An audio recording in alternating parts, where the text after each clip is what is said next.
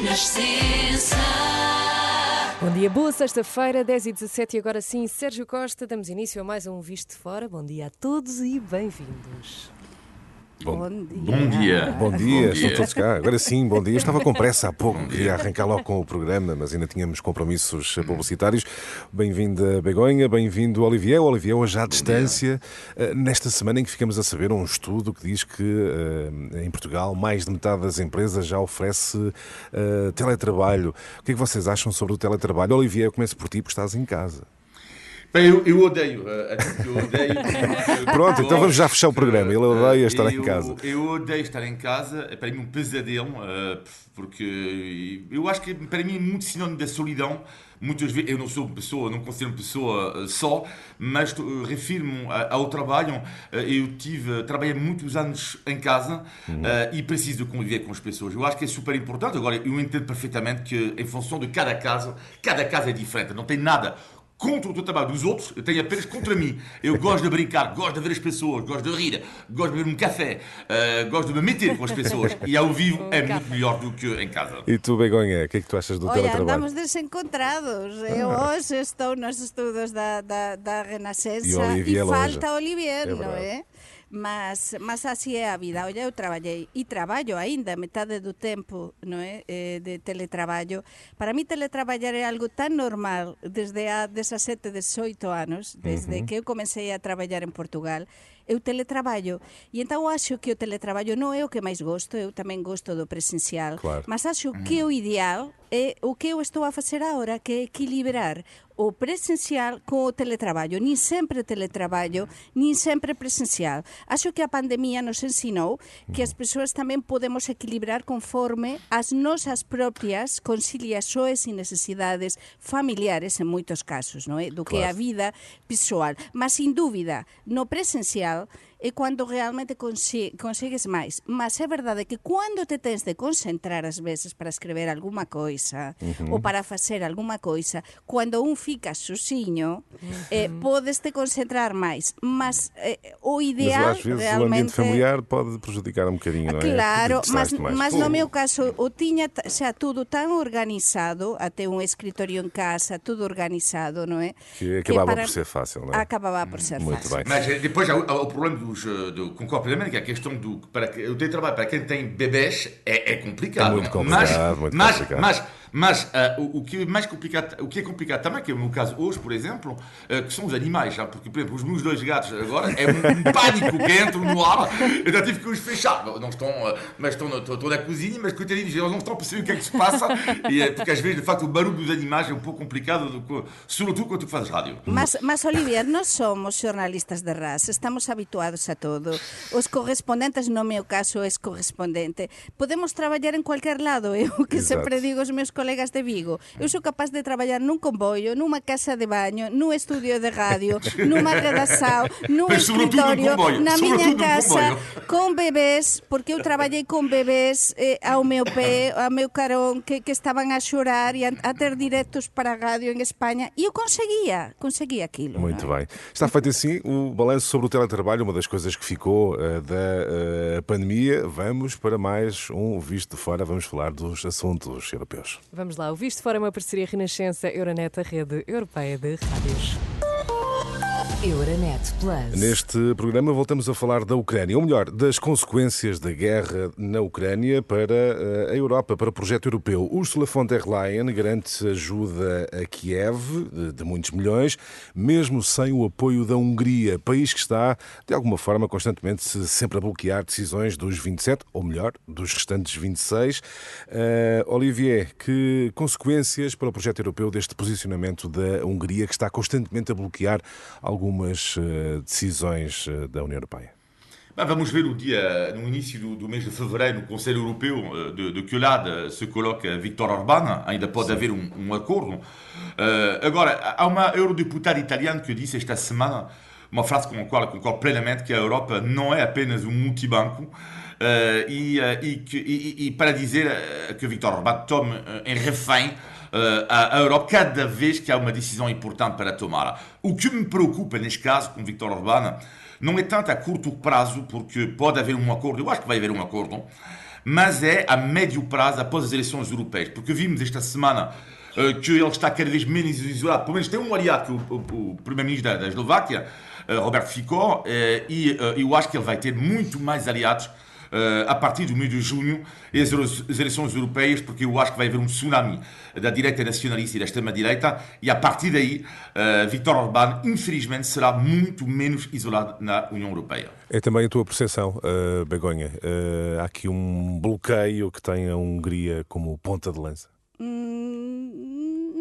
Nem, nem só isto, não é? É verdade que como estamos neste momento tan complicado, non podemos garantir nada. O que dicía Olivier agora é mesmo así. A Hungría o presidente da Hungría eh, sabemos como que no? eh, ten unha visao moito particular que non ten nada a ver con o resto, ou até o momento, con o resto dos socios europeos. Mas, sin dúbida, sí que pode mudar isto a partir de maio, pode mudar. Mas para mí o discurso de von der Leyen e a mensaxe de von der Leyen é moito clara. E iso é o que aquí neste programa e hoxe día 19 de xaneiro debe ficar, non é? Que nos vamos Europa apoiar apoiar eh, a Ucrania, independentemente de que a Hungría non apoie. É dizer, temos de facer unha Europa forte. A Europa que saia das elexoes de maio, non sabemos, Non sabemos sí. que Europa vai sair. É imprevisível, non é? Sí. É imprevisível. Todo apunta a que é verdade que, que, que os, pop, os populistas, a extrema direita, vai gañar máis peso. As, eh, as sondaxes dicen iso. Mas, até o momento, non sabemos o que vai acontecer. A realidade é que Europa está a lanzar unha mensaxe clara de apoio a Ucrania e é moito necesario porque a guerra continúa e a Rusia está a aproveitar este momento de impasse para atacar e para fazer mais ataques. Olivier, ainda assim, eh, a Hungria constantemente, como dizíamos há pouco, está a bloquear algumas decisões. No limite, poderá haver um. Vou tentar aplicar aqui o conceito Brexit à Hungria, um, um exit ou uma Gexit, uma, eventualmente uma ruptura uh, entre países uh, da União Europeia? Não, isto, isto, isto eu duvido. Uh, neste momento, eu acho que é muito cedo para dizer isto. A, a grande questão é que uh, pode estar em causa a questão do, da, da, do voto, a unanimidade de qualquer decisão certo. importante. Uh, por exemplo, no caso da Ucrânia, pode haver uma ajuda a 26 em vez de, de haver uma ajuda a 27, só que uma ajuda a 26 é um mau sinal uh, da, da, da, da, unidade europeia. Portanto, é algo complexo. Eu diria que, uh, em algumas maneiras, a Europa tem absolutamente que colocar mais pressão sobre a Hungria e dizendo vocês não respeitam algumas regras e, a partir daí, porque se calhar, podem tirar o direito de, de voto à Hungria uh, em alguns momentos. Isto sim, agora tirar a Hungria da União Europeia, não. Isto, é- não Mas se calhar eh, va, van ter de mudar eh, algumas coisas no que ten a ver con a unanimidade, Exato. con as decisões unánimes a partir das próximas eleições europeas deste ano, non é? Por que? Porque Porque esa unanimidade estamos a ver en cada un dos nosos países para formar gobernos cada vez é máis difícil eh, conciliar, encontrar maiorías. Por tanto, Europa tamén se tende a adaptar ás novas circunstancias. Entón, é probável que teñan de mudar. Eh, Vai ser prácticamente imposível conseguir unanimidades a partir de agora, non é? Con o momento no que estamos a viver. Falábamos a dúas semanas, e xa se ratificou nesta semana, eh, na primeira eh, votasao eh, nos Estados Unidos, non é? Eh, nas primarias dos Estados Unidos, como o Donald Trump xa gañou Certo. Eh, gañou nesa, nesa primeira batalla, digamos, para, para, para ser candidato para, para presidir de novo os Estados sí. Unidos. É dizer, va mudar moitas coisas. É provável que neste ano muden moitas coisas no mundo e a orde mundial pode mudar. Por iso, a Europa tense de, de adaptar e preparar para se adaptar às novas circunstâncias. Muito bem. E isto ao mesmo tempo, uh, quase dois anos depois do início da guerra na Ucrânia, Zelensky continua a pedir uh, unidade do Ocidente. Uh, um apelo, Olivier, tantas vezes repetido. O que é que está a falhar, afinal? Eh, o, o, que está, uh, o que está a falhar é que, a nível da, da produção uh, das próprias armas, uh, há um atraso claríssimo. A Europa andou a dormir a nível da sua própria defesa durante muitos anos, teve os olhos tapados por, por Vladimir Putin e, e, e não só. e é, é complicado que responder à ajuda atualmente com tanta urgência à Ucrânia, a Europa não pode ser condenada por causa disso. Não é, não é falta de vontade, é falta de claramente de capacidade. De, de, de, de, de, capacidades. Agora, estamos a ver que há algumas notícias que várias coligações estão a, a nascer. Por exemplo, a França criou uma coligação lá da, da artilharia. Eu acho que é uma boa ideia a ideia de, às vezes, tu podes produzir um país, podes produzir, neste caso da França, alguns abusos, mas os outros tem que pagar também. Ou seja, tu pode haver um país que tem esta capacidade de produzir armas e depois os aliados uh, uh, também uh, pagar. Porque nunca esquecer que é a segurança da Europa que está em causa. E eu acredito plenamente, eu concordo plenamente com o Sr. Zelensky e com outros experts que dizem que Vladimir Putin, se baixarmos os braços agora, não vai parar. Ainda assim, e voltando a Trump, uh, Begonha, se imaginemos se Trump vencer as eh, eleições, ele era muito crítico uh, da, uh, quanto ao orçamento e é aquilo que os Estados Unidos colocavam financeiramente na Aliança Atlântica. Isto pode alterar e muito sim, sim, sim. o cenário relativamente à Ucrânia. Sí, sí, sin dúbida. Pode alterar mesmo a orden. De feito, como xa dixíamos aquí há dúas semanas, e lembramos os nosos ouvintes, non é? Trump foi o grande aliado do presidente eh, da Rusia non é? Sí. De Vladimir Putin. Por, e son grandes aliados. E, e Putin axudou a Trump para gañar as, anterior, as anteriores eleições non é? nos Estados Unidos. Por iso é perigoso. Por iso a Europa é verdade eh, que alén de todo o que explicaba Olivier, aquí há un tema que é o cansanzo. Sí. E depois que son dois anos de guerra dois anos de conflito ininterrumpido prácticamente, é que estamos quase a beira dos dois anos. E então, Europa axudou muitísimo a Ucrania e tende a seguir a axudar. Mas é verdade que a axuda non vai ser tan inmediata, porque é moito difícil, é moito difícil. E estamos tamén con un conflito, agora mesmo estamos a ver con a problemática no Mar Vermello, non é? Sí. E temos o conflito en Oriente Próximo. E todo iso dificultou muitísimo, muitísimo a axuda a Ucrania. Ucrania ficou nos, nun segundo patamar Iso non pode ser. Entón, por iso o papel aquí da Ursula von der Leyen da Europa eh, de, de, do Parlamento Europeo tamén eh, dos eurodiputados, aínda que estexamos en pre-campaña, sí. eh, para, para continuar a lembrar o caso da Ucrânia. Será fundamental, e a ajuda é fundamental, fundamental. Fundamental Sim. o papel da União Europeia eh, na questão da uh, Ucrânia. Uh, desta semana ainda, Olivier, manifestações contra a ADF na Alemanha, enfim, partido da, da extrema-direita, mostra que afinal na Europa há um forte sentimento anti-populismo, anti-extrema-direita, ou isto é apenas um fenómeno da Alemanha que como sabemos, tem um passado nazi.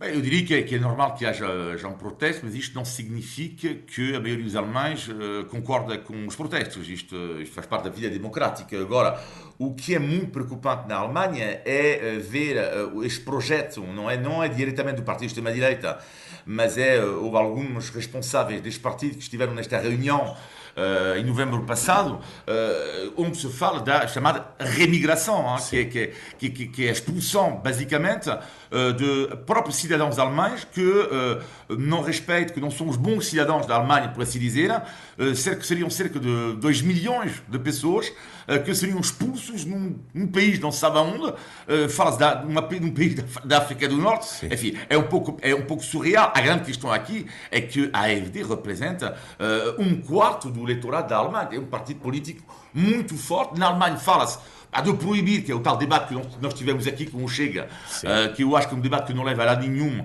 é que é como é que tu vais proibir um partido assim, uh, sobretudo quando um partido tem este peso, porque pode criar, a proibição pode criar um reflexo de solidariedade, uh, e além disso existem leis, existem tribunais, a partir do momento que o AFD uh, toma esta posição, e que não é o caso, repito, ainda oficial, da remigração, depois da Constituição da Alemanha, irá dizer a Constituição da Alemanha se isto é uma medida que respeite ou não a Constituição.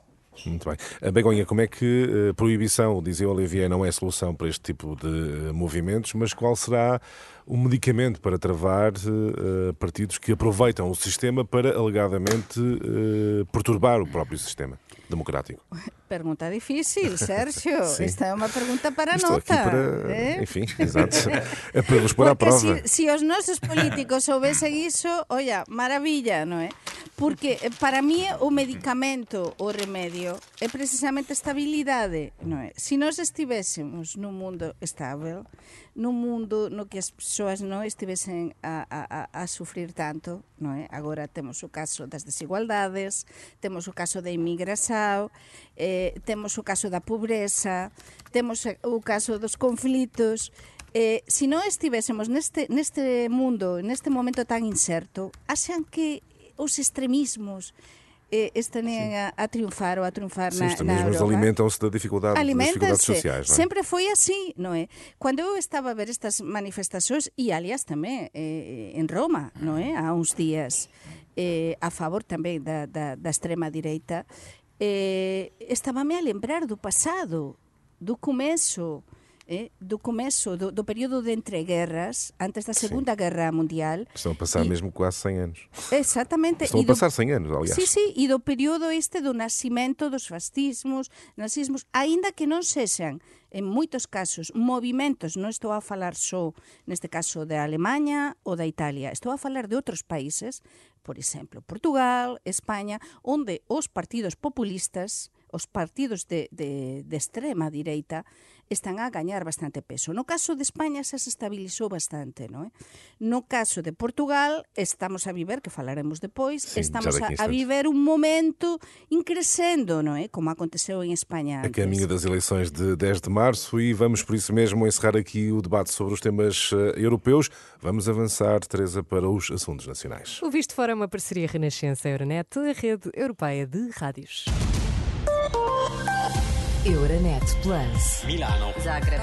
Bruxelas. Sofia. Riga. Euronet Plus, a rede europeia de rádios para compreender melhor a Europa. A última semana foi marcada pelo Congresso do uh, Chega uh, e surgiu, Olivier, ou foi enfim, difundida uma ideia de que o Chega e o próprio André Ventura estão mais uh, moderados. Concordas com essa análise? Há moderação no Chega?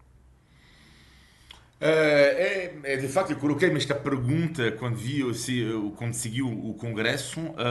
Eu diria uh, que é um partido mais maduro claramente, menos, mais moderado, eu acho que não. Uhum. Mantém a sua linha de, de partido de, de, de protesto e de, de, contestação e de, e de revolta. Hein? Tal, imagem, tal ideia de vamos limpar uh, Portugal. Portanto, esta, Só esta, essa expressão uh, diz expressão, alguma coisa, não é? Sim, para mim uh, mostra alguma coisa. Eu não vejo menos moderação, vejo um partido mais maduro, mais organizado, claramente, uh, e, e, vejo uh, duas coisas que achei interessantes neste Congresso.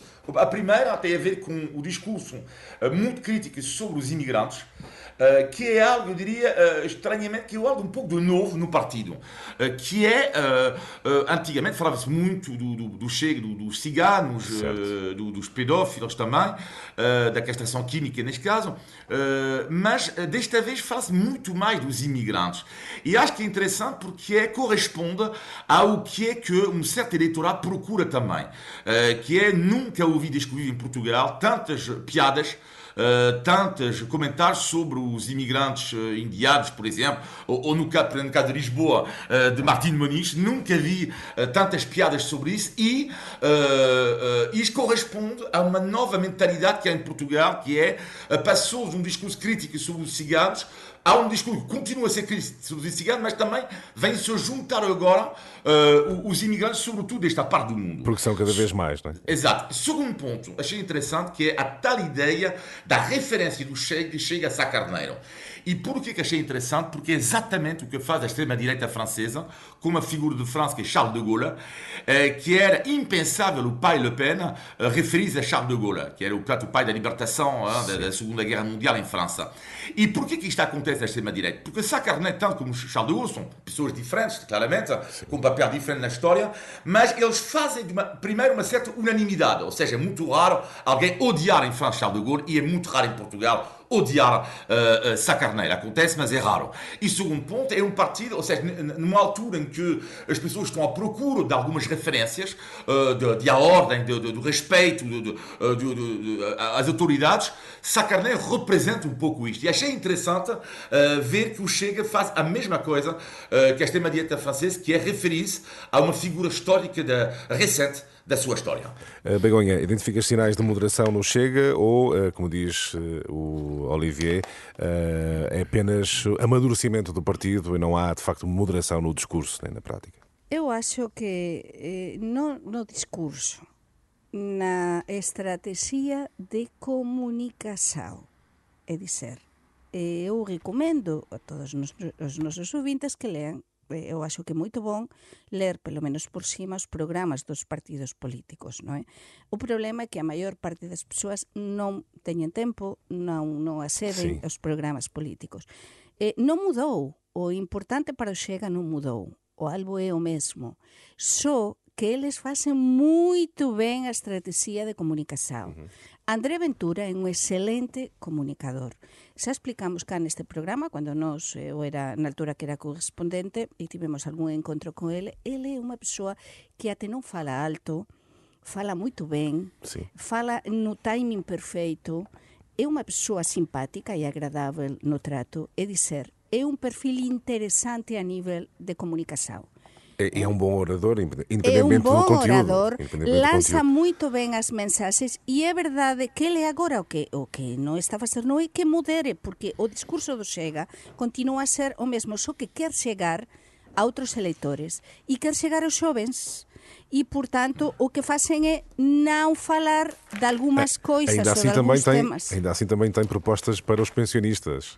Claro, está a tentar chegar aos xovens, aos, aos pensionistas, outro tipo de votantes tamén da direita tradicional, descontentes, non é? E além de tudo isto, há unha coisa que eu gostaba de, de, de falar convosco e cos nosos ouvintes e comentar neste programa, que eu no sábado, neste sábado, tive un almoço en casa eh, con, con un grupo de, de, de amigos portugueses. Moito ben. E cando estábamos a falar eh, do tema, o típico de, de, de Portugal, da política, política e todo iso, comenzou, eu comecei a ver como están as persoas en Portugal, eu non voto en Portugal, portanto, non, non, non sou suspeita, como eh, a, o descontentamento eh, acho que pode mudar moita coisa nestas eleições porque van mudar os votos. Certo. É dizer, falouse de Chega, A quen dixe, non, mas o Xega eh, tamén non é tan perigoso. A quen dixe, non, eu por primeira vez vou votar no AD. Por qué? Porque estou moi, moito descontente con o polvo, con o Partido Socialista. Sí. A quen dicía, non, non, eu vou continuar a votar no Partido Socialista. E dizer, sí. a tal fragmentación neste momento na sociedade portuguesa que o chega está a conseguir algo que non están a conseguir os outros partidos, que apañar descontentamento, mas non só dos policías, non só do máis radical da sociedade, de persoas, eso, pensionistas, sí. xovens, moitos xovens, que van votar por primeira vez e van votar no Chega. Entón, os nosos políticos deben estar moito atentos a isto. Deixa-me perguntar então ao Olivier, eh, perante este cenário, que e há reconhecidamente descontentamento, dificuldades económicas e sociais, o discurso do Chega independentemente do conteúdo, está a ser eficaz para uh, capturar um determinado eleitorado que eventualmente uh, poderia oscilar entre PS e o uh, universo da AD. Está a ser eficaz, André Ventura, do teu ponto de vista, Olivier? Não, mas está a ser de uma eficácia tremenda. Ou seja, basta ver os, os, números e ver que nas sondagens ele está colocado entre 15, o pior resultado até 20, 18, 19. O Sim. melhor resultado nas sondagens, nas últimas sondagens. Portanto, é, é algo de, de espantoso. Concordo plenamente com o Begonha, um partido que domina muito bem a comunicação, que domina as redes sociais. É preciso dizer isto. Sim. Ao contrário da extrema-esquerda. A extrema-esquerda que está quase ausente de, das redes sociais, a extrema-direita uh, domina de forma muito inteligente, na minha opinião, as redes sociais e uh, o, o, que é notável também nos partidos Chega é, é, que a mim faz uma confusão mesmo, uh, tendo em conta o que aconteceu em França com a extrema-direita, o erro dos adversários, o erro tremendo dos adversários da extrema-direita francesa foi sempre considerar que o voto da extrema-direita era um voto de protesto. E uhum. não é verdade. Ou seja, no início é verdade, não deixa de ser um partido de protesto, mas há cada vez mais pessoas que aderem a estas opiniões. Aderem mesmo. Ou seja, dizer Sim. que as pessoas ah, estão revoltadas, sim, estão revoltadas, ok, mas eles concordam.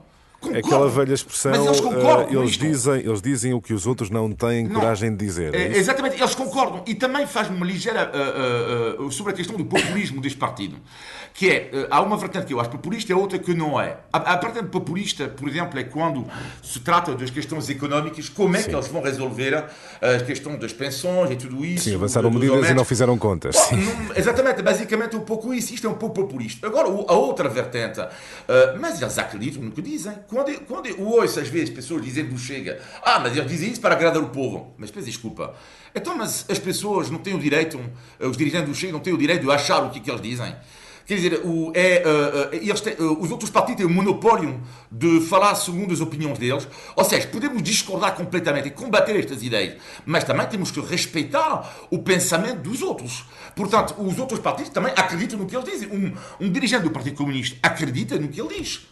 Ele tem opiniões. Begonha, para terminar este ponto do Chega. Sim, e, e, e unha coisa, non sei os directores responsables eh, de campaña, imagino que sí que estarán a avaliar, de falo dos outros partidos, con moito detenimento todo isto, imagino, porque eu estou a ver que nesta pre-campaña electoral en Portugal há un tema que é o do TSB, as infraestructuras, sí. o aeroporto de sempre, a TAP, Mas non se está a falar de outras coisas e encontramos, non chega, o chega monopoliza os temas que realmente que realmente interessam as pessoas. Então, que era penso, uma forma simplista uh, o bolso de, dos, é, dos eleitores. Então penso que, que, que os outros partidos teñen de comenzar a falar precisamente e, e tamén eh, eh, non digo atacar porque en política atacar no bon sentido, non é? Mas a falar mas, concretamente do día a día dos, do día a día e dizer, oye, porque o Xega está a dizer iso, mas depois non dá soluções, por exemplo, é dizer,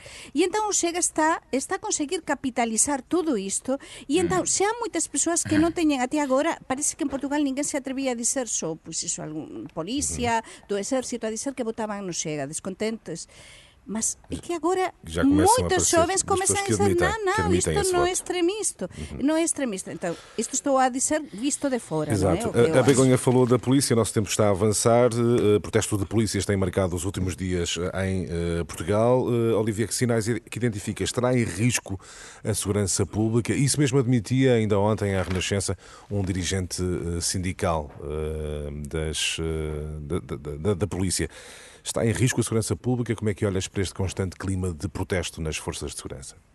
Não, mas um dia vai acontecer é que já ninguém vai querer ser polícia, como já ninguém vai querer ser professor, como já ninguém vai querer ser jornalista. Tendo em conta a actualidade que estou a falar. Não, mas isto é inacreditável, que, ou seja, uh, que os polícias da PSP da GNL, com os ordenados que eles têm. Uh, eu ouvi a entrevista do, do Armando Ferreira, do presidente do Sim. Sindicato Nacional da Polícia, quando ele disse que uh, quando entrou para a PSP ele ganhava o dobro do salário mínimo. e hoje, uma pessoa que entra da PSP ganha um pouco mais de 100 euros do que o ordenado mínimo. Que é comum a muitas, muitas profissões hum. também, não é? Sim, exatamente, sim, exatamente, sim. sim mas é preciso nunca esquecer que uh, a polícia é um dos pilares também. Claro. Uh, da, da, da, da, República. É preciso nunca esquecer isto. Uh, e quando vemos estes ordenados e com uma profissão cada vez mais em risco, de, de risco, aliás, de risco, e em risco também, de risco, uh, o que se paga é simplesmente escandaloso. Dizer uh, que isto coloca em causa segurança, a segurança, não, eu acho que não estou a ver aqui uh, nenhuma uh, Mas ameaça. Há, há, eu falava disso Nenhum, porque há o nada. risco de movimentos inorgânicos que podem uh, Sim, vamos ver, estou a ver, sim, mas não estou, estou confiante perante, o, perante também a o Sindicato de Polícia em Portugal que, para respeitar a, instituição república. E por isso, para mim, neste momento, não vejo nenhum perigo. Não, eu, também, é eu também não vejo muito perigo, mas, mas máis unha vez o que dicíamos antes, temos os policías descontentes que están a aproveitar este momento e, lóxicamente, porque as súas condicións de traballo, os seus ordenados son moito baixos coa responsabilidade e o traballo que teñen, non é? Mas non é só os policías, son os policías que están a manifestar agora. Mas se ollamos para moitas profesións, temos, como dixía Olivier, os xornalistas, que unha crisis global acho que nós deberíamos nos proteger moito sí. máis os xornalistas, mas temos os profesores, temos eh, o, o pessoal eh, da saúde, eh, enfermeiros, médicos, auxiliares, temos tantas profesións que están pouco valorizadas en Portugal, que iso é o que realmente interesa as persoas, con unha situación que non se soluciona desde há anos Portanto, iso é o que interesa as persoas. Mas eu non penso que en Portugal esteja en risco a seguranza pública ou que a seguranza das persoas, non é? Uh -huh. Simplemente que é verdade que están a puxar da corda os policías para tentar conseguir que de uma vez por todas melhorem as suas condições de trabalho. Muito bem, está feita a análise à semana. Vamos avançar para aquele momento que é também, Teresa, um dos momentos mais esperados deste programa. Vamos lá, é o índice de Tugalidade. Índice de Tugalidade. E hoje, senhoras e senhores, uma pergunta que foge aqui um bocadinho. Uh, e eu não sei exatamente se tem resposta certa, mas uh, vou começar por ti, Begonha. Ui, tirando o Cristiano Ronaldo, qual é que é o português mais conhecido no mundo? É esta a pergunta. Olivier, podes também começar a pensar. Eh, eu, neste, momento, neste momento, neste momento o, o, presidente, momento? o presidente da República. Não, não, claro que não. Claro que não. Uh, mas neste momento? Sim, neste momento. Uh, mas isto é uma sondagem? Não, não diz-me não, neste momento não, de não sempre. Ah, de sempre. De Vasco de Gama. Amália Rodrigues. Não, Vasco exemplo. de Gama. Vasco de Gama. Magalhães, eu digo Vasco de Gama número 1. Um. Não, eu penso que também é Amália Rodrigues. E não, é, um, não. E não é de sempre e não é, mesmo assim, não é, sei lá, um José Mourinho. Não, não, sempre não. Não, não, isso é mais recente. Vasco e, Mo, e Mourinho não é uma pessoa de consenso. Ah, não. Sim, mas, sim, sim, mas, mas isto não é essa questão. Então, e sim, mas isto não é a questão. Como? Não. Fernando Pessoa, não? Não, não, não. não, não. Não, não. José, José Saramago. Também Saramago é um pouco mais, porque é mais recente, mas eu diria Vasco de Gama, por causa da escola. Eu acho que eu não conheço uh, qualquer cidadão europeu na escola, não, não há muitos cidadãos europeus que estudam em Fernando Pessoa. Mas, é... Há muito. Vasco de Gama uh, está em todos os livros da história, Sim, é ou seja, não, mas não, eu não penso tem nada que a Amália, Pessoa, Amália Mas ele só descobriu a Índia, foi tão pouco. Amália Como? Rodrigues. Só chegou a Amália Rodrigues? Sim. Eu acho que não. Ok, uh, é assim, Mas... não, há, não há resposta certa. Na verdade, eu queria saber nos vossos países também qual é que é a Saramago, Amália Rodrigues, eh, Cristiano, eh, Eusébio, Mourinho. Vasco, não, Vasco de eu diria. E eu, em França? Vasco, eu, em França, Vasco de Gama, uh, eu diria uh, Magalhães.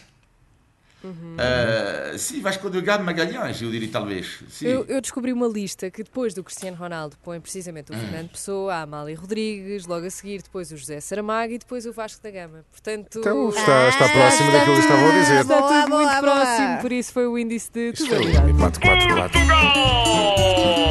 Índice de Tugalidade. E agora vamos aos positivos e negativos da semana. Começamos pelos negativos. Begonha, o que é que destacas desta semana que passou? Pois olha, estamos a falar dos problemas reais das pessoas, não é? E olha, nós vamos às compras também, não é, Olivier? Tu fazes as compras, verdade? Cozinhas. Claro. Eh, eu também cozinho e todos cozinhamos e facemos compras. Olha, a cesta das compras, eh, o cabaz, eh, o cabaz semanal noso, eh, encareceuse subiu de preço mais de um 30%. Em Espanha, um 32% global desde o começo da pandemia. Não é que, que acrescente cada vez, não, 30% acrescenta, não, não, de, em conjunto. E então, se nós começamos a pensar todo o que gastamos na cesta da compra no cabaz Sim. semanal e o que deixamos de comprar, porque mais de um 30% é muitíssimo. É muito dinheiro. E todas as semanas nós estamos a ver isto. Vamos ao supermercado e cada vez está máis caro, máis caro, máis caro. E há coisas como a roupa, por exemplo, que non se encareceu. Mas o que é de comer, que para portugueses e españoles é tan importante, está carísimo. Não é? E para mim, como não vai ser isto do pior, o pior da e, semana? E para ti, Olivier?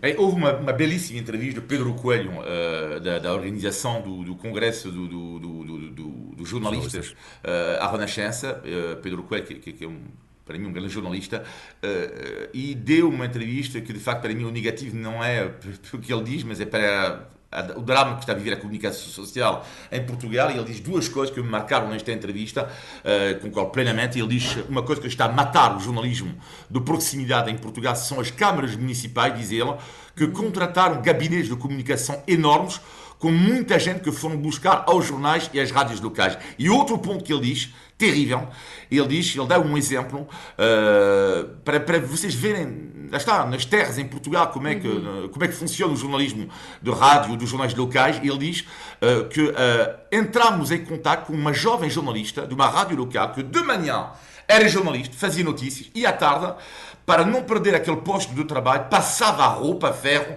em casa do dono da rádio. Pronto, ah, estão ok. a ver, o jornalista de manhã e à tarde passava a ferro em casa eh, do dono da rádio. Portanto, é o Estado, e, e de facto, para mim, o Chegou a negativo, o Estado da, da comunicação social terrível em Portugal. Mas em Portugal e non só. Olivier, tu és correspondente, como era eu, e eu presidín a Asociación dos, corresponde- eh, dos correspondentes estranxeiros en Portugal e posso dizer que, que a situación de moitos dos nosos colegas eh, continúa a ser de moita precariedade, E temos porque o traballo do correspondente, que é un traballo importantísimo, porque cando faltan os correspondentes estranxeiros, depois se ve nos xornais nacionais dese país que falta a información veraz, é un traballo precario e há moitos casos que tu coñeces eu de situacións moito problemáticas. Begonha, vamos aos positivos da semana? Vamos acabar em eh, bom. Vamos a acabar Acabar em bom. E vamos a acabar, por que non vamos ao Dakar? Olla, temos o non vamos Carlos, o que- Dakar, Dakar. Ah, sim, o sim. Rally, O Rally. Dakar. Temos o Carlos Sainz como cuarta, eh, gañou por cuarta vez o Rally, a edição do Rally é máis importante do mundo, máis perigoso, máis difícil, porque esta edição foi moito difícil e até morreu un piloto español, e con 61 anos, que gañe por cuarta vez, ten un fillo que tamén é piloto, mas é o pai o que gaña. Olla, isto é un exemplo, non É é? verdade. Certo. Muito Portanto, bem. boa. Muito bem. Olivier, eh, positivo da semana. Para mim, o positivo da semana é uma iniciativa que eu acho sempre bonita, que acontece no Conselho de Aljustrel, portanto, no Alentejo, no distrito de Beja. Eh, Vai durar três, são três fins de semana, a partir, começa os fins de semana, são três fins de semana que mistura a arte da gastronomia com a arte do canto alentejado, ou seja, basicamente, Tu vais num restaurante, tu podes escolher lá, o menu, lá, sabe, ba- barris de leitão eh, com migas e ao mesmo tempo tens direito ao vivo. São vários grupos que vão estar eh, em cada restaurante. Podes ter direito ao canto alentejado. Eu escolhi uma música do canto alentejado porque eu adoro. Vamos a isso. Vamos, vamos. pela rua quando ouvi. Eu ia pela rua quando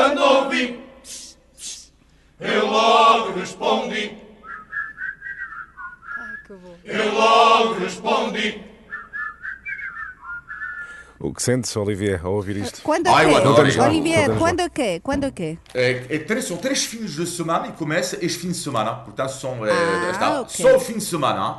Eh, eu sinto a alegria brutal. É, fi- a felicidade. Tu vais, tu vais, não é? Alegria brutal. Tu vais ir, não é? Ah, claro, mas eh, não, não posso este semana porque E estou vais meio cantar, doente. Mas sabes o que é que. Vais cantar. Olivier, eu Não, não, não. Mas sabes o que é que eu começo a achar? É que te fica muito mal. Tu chegas aqui, vais, a, vais ao Alentejo, andas a comer bem, a ouvir estas e Tens inveja da minha vida. Tens inveja da minha vida. Eu, por acaso, É acho, verdade, eu acho que é 80% verdade. dos positivos do Olivier eh, estão muito relacionados com a gastronomia e também sim. com. Não, é verdade. sim.